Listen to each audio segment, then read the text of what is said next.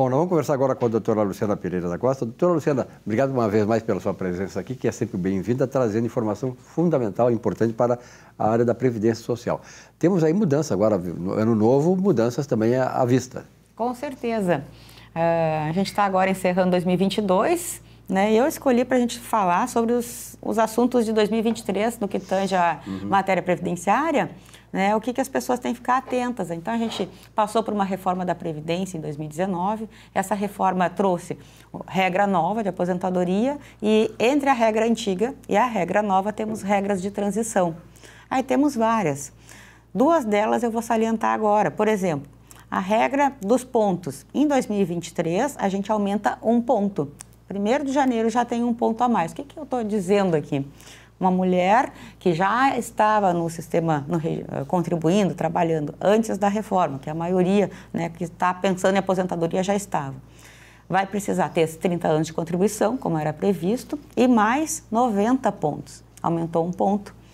O homem, 35 anos de contribuição e 100 pontos. A partir de janeiro, então, já, dia 1 aumenta-se um ponto. Então, só para dar um exemplo, para ficar mais fácil. Se eu tenho 65 de idade, anos de idade, sou um homem e já trabalhei 35 de, uh, de, tenho de contribuição, então eu completo 100. Somando os dois, idade e tempo, eu completo os 100. Esse é o raciocínio.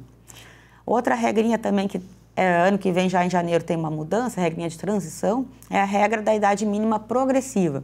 Então, para o ano que vem, a gente tem 30 anos de contribuição para a mulher, 58 anos de idade para mulher e homem, 35 de contribuição e 63 de idade. Se você se enquadra nessa situação, ano que vem você se aposenta também pela regra de idade mínima progressiva. A regra de cálculo da Previdência tem sido, a regra geral, vamos dizer assim, só para relembrar, 60% da média dos salários, todos de contribuição, a partir de julho de 94, então soma tudo, pega 60% disso e vai aumentar 2% por ano que exceder ao vigésimo para o homem e ao décimo quinto para a mulher. Essa é a regra base de cálculo que temos agora né, com a, após a emenda 103. Uhum. E, por último, a notícia, né, o reajuste do salário mínimo já foi divulgado, está em 7,43%, vai passar de 1.212 para 1.302. É um pouquinho acima da inflação, né, que é um é projetada a 5,8% esse ano. Verdade, um pouquinho, sempre é um pouquinho a mais uhum. que a inflação, de regra, né. Perfeito. Alguma coisa mais, doutora Luciana?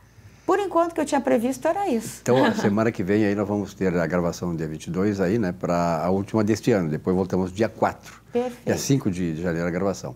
Perfeito. E a gente vai nos ver certamente até lá, mas de qualquer maneira que sejamos, sejamos felizes, né, nesse final de ano aí, bom Natal, a paz e tal, e, e um ano melhor o ano que vem, né? É. Apesar tá dos pesares, vamos tá desejar certo. todo de bom para todo então, mundo. Então tá, até a próxima então. Até, até a próxima.